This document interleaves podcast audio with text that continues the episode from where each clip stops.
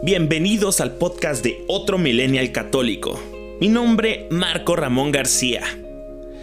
En esta ocasión les quiero presumir algunas cosas, principalmente el hecho de que estoy estrenando un nuevo micrófono, aunque realmente no es mejor que el que tengo, de por sí el que tengo es de gama baja, es un poco de hecho más bajo que el que usualmente uso, pero es nuevo. y pues se me ocurrió que este episodio del podcast sería ideal para probar el nuevo micrófono, a ver qué tal. Eh, por lo pronto, bueno, creo que me escucho bien. En general no van a haber muchos cambios, espero, aunque no sé si ustedes noten algún cambio en la voz en este capítulo actual. Esto principalmente porque vamos a comenzar, Dios mediante, una nueva sección en el podcast que incluye invitados. Entonces eh, ya van a estar descubriendo un poquito más de qué trata esto. Pero bueno, sin más preámbulos, vamos a comenzar con el tema. Supongo que ya lo habré puesto en el título sobre qué vamos a hablar. Y pues bueno, es que no es una sorpresa para alguien que pues me ha escuchado en mis contenidos, sobre todo los últimos, los últimos dos que he publicado y quizás, ah bueno, también está el de la misa tridentina. Pues precisamente que la misa tridentina ha cambiado mi vida de una forma, la verdad es que muy inesperada. En lo personal fue eh, conocía la forma, ya lo he platicado en su momento, conocía la forma, pero eh, estar ahí, vivirlo, escuchar la misa, otra vez, estar ahí no es, no es un evento simplemente anecdótico. De hecho, algo que siempre digo y al parecer coincido con muchas otras personas es no se puede explicar con palabras. No se puede. Eh, eh, se puede intentar utilizar palabras, pero la verdad es que mm, no hacen justicia a la belleza increíble que hay dentro de la misa tridentina. Y a partir de esta experiencia, pues a final de cuentas he encontrado que hay ciertas grandes diferencias de una comunidad o de un tipo de comunidad, entiéndase comunidad tradicional, a otra, entiéndase comunidad parroquial normal, ¿no? De pastoral. En fin, ya he dicho muchas cosas que he aprendido, que he entendido sobre todo al momento de vivir mi espiritualidad en la forma tradicional. Pero la verdad es que nunca he abordado el tema, quizás con pocos amigos y en privado, sobre las grandes diferencias que recién comentaba, ¿no? Entre dos tipos de comunidades, entre dos tipos de espiritualidades. Una de las cosas que me acuerdo cuando cuando recién comenzaba a llegar a, esta forma de, la misa, fue comentarle a un amigo o amiga, la verdad es que no me acuerdo quién fue, eh, pero fue a una amistad. Le, comenté, o sea, yo sentí como si hubiese llegado prácticamente a otra religión. Lo cual no es favorable para los que comentan de la, de la forma de, de, que la forma tradicional tiende a, al separatismo, al cisma. Pero la verdad es que así lo sentí. Eh, por fin me empezaban a hablar del pecado. Por fin me empezaban a hablar del infierno. Por fin me empezaban a hablar de una espiritualidad que no se centra o que no se queda solamente en esta en este plano existencial terrestre, material, sino que, existe, sino que existe una patria celestial a la cual yo tengo que asistir, a la cual yo quiero asistir. La pregunta del millón, que quizás lo puse en el título, no estoy seguro, es una pregunta que ronda en los, ámbitos tradis de muchas formas, pero básicamente se puede resumir así. Es mejor el vetu sordo que el novus sordo, es decir, es mejor la misa tridentina que la misa de cualquier otra parroquia.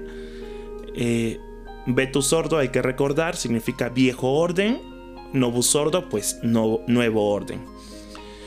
A esta pregunta, si una es mejor que la otra, yo respondería no en esencia o en teoría, pero sí en forma o en la práctica. ¿A qué me refiero? con no en esencia o en teoría, es, al final de cuentas, la misa es el sacrificio de Cristo. Y al ser el sacrificio de Cristo, eso tiene un valor intrínseco per se. Es como cuando hablamos de los abusos litúrgicos. Eh, ciertamente que el sacerdote haga un abuso litúrgico es lamentable, pero no cambia el valor de la misa per se. Es decir, uno como fiel va y pues bueno, aunque vaya a sufrir por escuchar o por ver los, los abusos litúrgicos, pues sigue siendo válido para su corazón, para su alma, el haberse alimentado de Cristo, el haber adorado a Dios en su sacrificio, ¿no? Por eso voy a la idea de, en teoría sí, en teoría sí, sí es lo mismo, en teoría no vale más una que otra. Es decir, el sacrificio de Cristo es perfecto en sí mismo. Pero no en forma o en la práctica, sobre todo por la práctica. Porque como dice nuestro Señor, por sus frutos los conoceréis, conoceréis. Cuando hablé de mi experiencia en la pastoral juvenil, que fue un video que luego subí a este podcast, ahí lo pueden encontrar, de hecho creo que así se llama, mi experiencia en pastoral juvenil. Hablé de la importancia de que los jóvenes quieran llegar al cielo, quieran ser santos.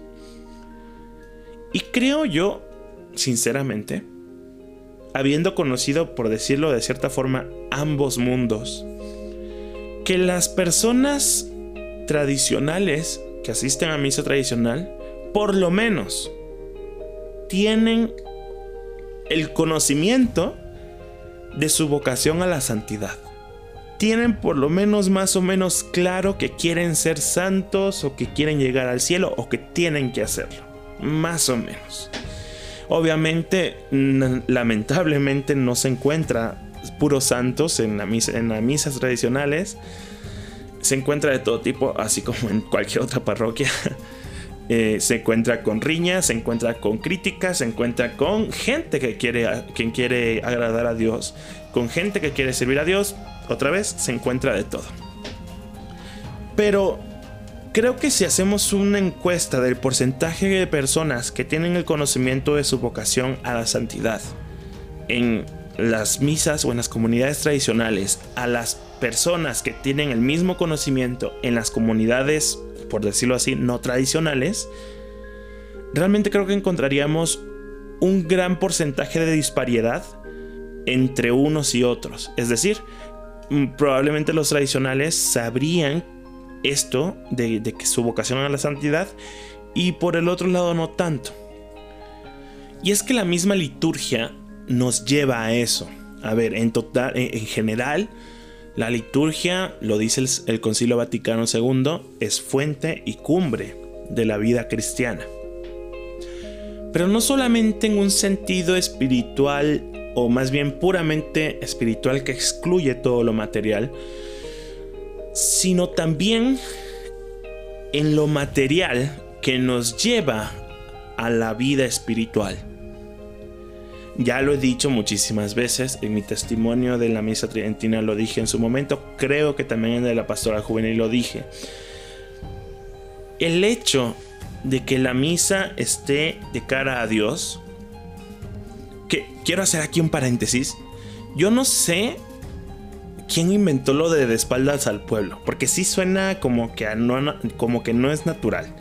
El término de espaldas al pueblo, al menos yo me acuerdo, yo de niño cuando rezábamos el rosario, por ejemplo, cuando habían rezos familiares, yo de niño jamás, jamás, jamás se me pasó por la cabeza el decir el rezador me está dando la espalda. No recuerdo haberlo. Y creo que si preguntamos a la gran mayoría de las personas, creo que esas personas dirían lo mismo. O sea, de niños, si tú ibas a un rosario, a un rezo, a un rezo familiar de la Virgen de Guadalupe, de la Virgen del Carmen, por un difunto y demás, creo que jamás dirían, me está dando la espalda. Al contrario, es como, pues estamos rezando para allá, pues estamos rezando. Es como súper natural. Creo que nadie, así como que por, por motivos naturales, habrá dicho, eh, el sacerdote me está dando la espalda a mí. No lo sé. Eh, otra vez, bueno, esta, esta parte este paréntesis, como se pudieron haber dado cuenta, es bastante, bastante subjetivo. Eh, pero bueno, nada más quería externarlo por si alguien más coincide conmigo. En fin, cerrando paréntesis.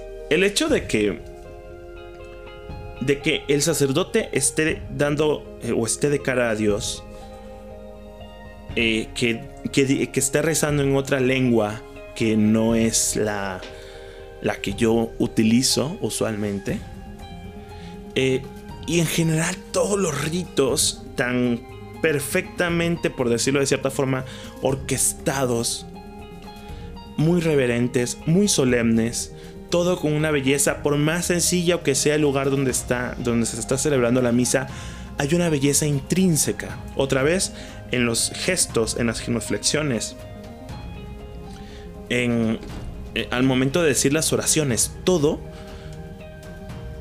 todo está hecho con mucho detalle, otra vez, con mucho amor. Pero se entiende hacia quién va ese amor. Hacia Dios.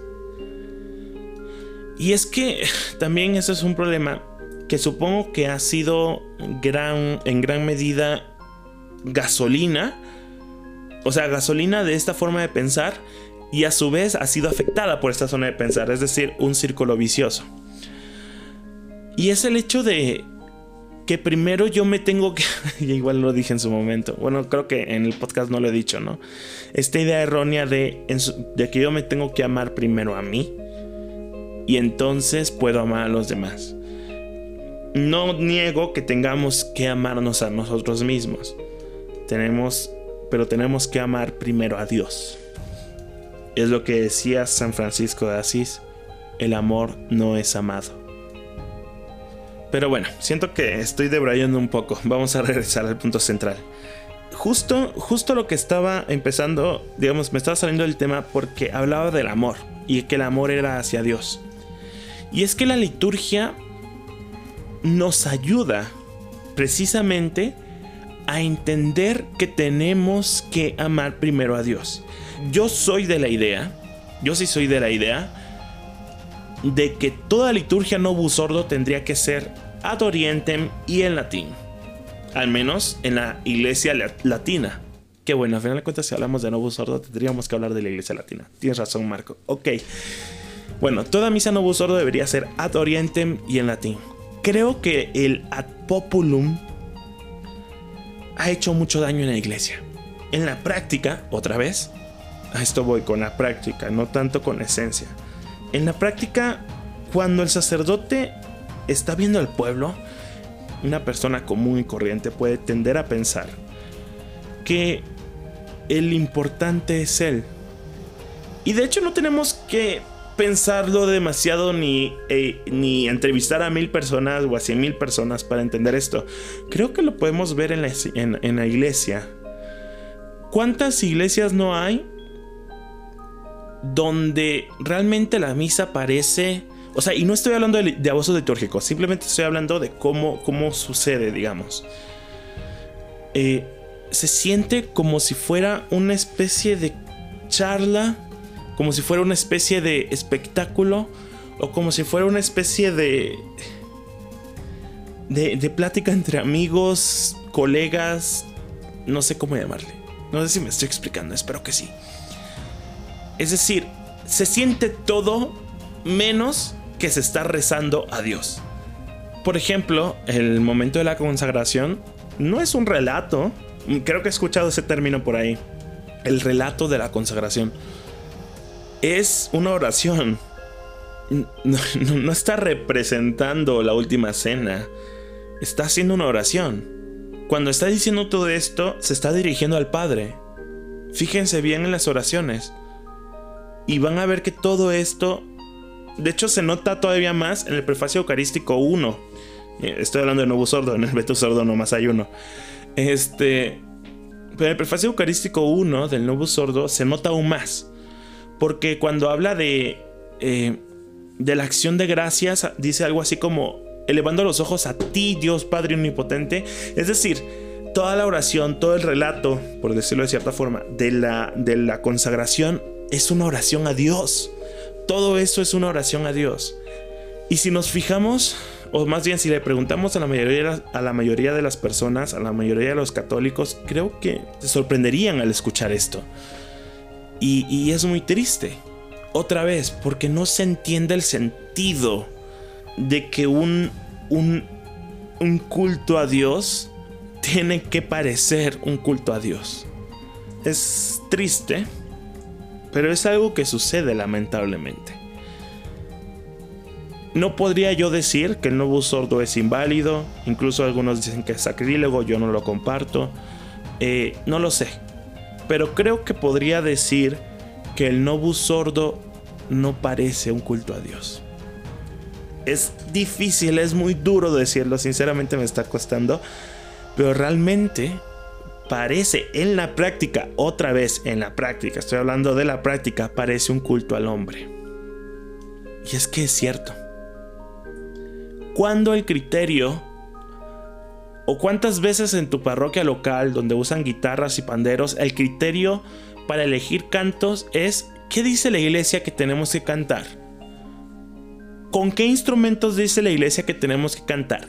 ¿Qué le agradará más a Dios? ¿Con cuánta frecuencia vemos en nuestras parroquias locales eh, que se diga, ay, ojalá el Padre siga la homilías, perdón, siga los, los ritos como lo marca exactamente el misal y no diga ni una palabra más? ¿Con qué frecuencia salimos de la misa pensando que hemos visitado el cielo? Y es que me parece triste que tengamos que constantemente estarle recordando a las personas eso que la, que la Eucaristía, que la misa es el sacrificio de Cristo, que la misa es estar en el cielo. Cuando uno va a ver tu sordo, uno realmente siente estar en el cielo. En fin, yo estaba preocupado porque este podcast no tenía muy claro cuáles iban a ser los puntos a enumerar y dije, ching, me voy a quedar sin ideas a los dos minutos. Y veo que ya llevo 22 minutos y 15 segundos hablando. Entonces, eh, a ver, quiero recapitular un poco de todo esto. Todo lo estoy hablando naturalmente desde mi experiencia, eh, desde lo que yo he experimentado y de lo que he visto que otras personas han experimentado conmigo. O bueno, no conmigo necesariamente, pero digamos siguiendo un camino similar, el de la, el de la misa tridentina. Recapitulo. En esencia, Novus Sordo y Vetus Sordo son la misma, el mismo sacrificio de nuestro Señor.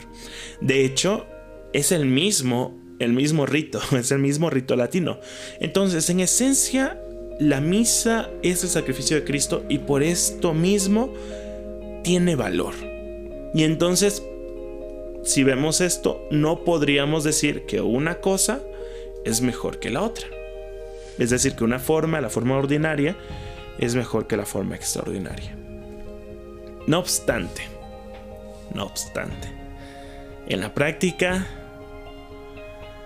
lamentablemente, yo quiero seguir aferrándome a la idea, aunque cada vez me cuesta más, pero quiero seguir aferrándome a la idea que son los abusos que se dan en el Novus Sordo lo que ha hecho que el Novus Sordo tiene tenga, digamos, tenga menos, menos este, solemnidad, tenga menos belleza incluso. Quiero seguir aferrándome a esa idea.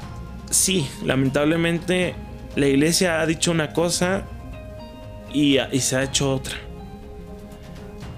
¿Qué tenemos que hacer? ¿Qué, qué diría yo que se tendría que hacer en la iglesia como para componer esto? Eliminar el nuevo sordo, no necesariamente, creo yo Creo que se le tendría que dar especial difusión, pero muy especial difusión a la misa tradicional. Es decir, pone que no eliminemos el nuevo sordo, pero sí que más, mucho más gente conozca el Vetus sordo. Nunca leí curiosamente Sumorum Pontificum, creo que debería hacerlo, pero lo que me han comentado, un amigo me comentó esto, es que al final de cuentas la idea del Papa Benedicto XVI era que al permitir el Vetus sordo, el Novus sordo se alimentara de él el Nobu sordo se alimentara del Beto sordo y es como, no sé, intentas armar una silla sin leer el instructivo y de pronto ves el instructivo y dices, ah, es que así era, ¿no? O sea, era, ves la fotografía final de, la silla y dices, ah, es que puse al revés esto, es que no lo atornillé bien, no lo sé, muchas cosas que pueden haber cuando se forma una silla. cuando se arma una silla. Lamentablemente, pues sabemos todo lo que ocurrió. Hubo una especie, incluso en muchísimas diócesis, tipo persecución o tipo represión a esta forma de la misa, ¿no? Pero lo que yo creo, si queremos como que componer esto, uno, tenemos que difundir mucho más el veto sordo. Lamentablemente, pues vamos a parecer en el camino contrario, pero bueno. Eh, creo que como ya lo dije antes, el Novus Sordo debería celebrarse ad orientem y en latín. Eh, y es que muchos dicen, bueno, pero es que ahora la gente entiende la misa. Y es que ese es el principal problema. Ahora la gente entiende menos la misa. es, es triste, pero es gracioso. Porque al convertirla en un eh, otra vez quiero decir este, este término que es muy triste, en un culto al hombre, al convertirla en este culto al hombre, se ha perdido aún más la idea de lo que es la misa, el sacrificio de Cristo, la oración por excelencia de adoración a Dios. Se ha perdido. Entonces creo que el primer, paso para que la gente, para que más gente entienda la misa es regresemos al latín, regresemos al, estar ad orientem. Regresemos a eso y aunque a muchas personas les pueda chocar, que por cierto en los 60 no importó mucho que la gente se choqueara, aunque hay gente hoy en día se pueda choquear porque la forma de la misa se hizo otra vez distinta, a la larga creo que se va a entender, de mejor forma por lo menos. Y adoramos a Dios en el culto que Él quiere ser adorado. No en el sentimentalismo de la emoción y del llanto y del sentir bonito y el sentir genial. No. No. Es fundamental que recordemos esto.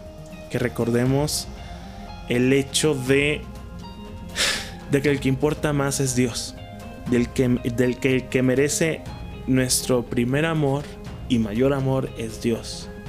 Y lo demás se nos da por añadidura. Bueno, eh, creo que ya con esto es suficiente. De hecho, ya llevo media hora de grabación. No sé si voy a cortar algo de, lo que he dicho. Creo que todo ha sido importante. Quizás alguno que otro error. Pero bueno, ya veré en la edición a ver cómo me va. Eh, cuídense mucho. Vayan a misa. Eh, oren en la misa. Si pueden ir a misa tradicional, mucho mejor, naturalmente. Pero si no, pidan a Dios por misa tradicional y les va a dar la misa tradicional por lo menos alguna vez en su vida. Dios les bendiga. Nos escuchamos pronto.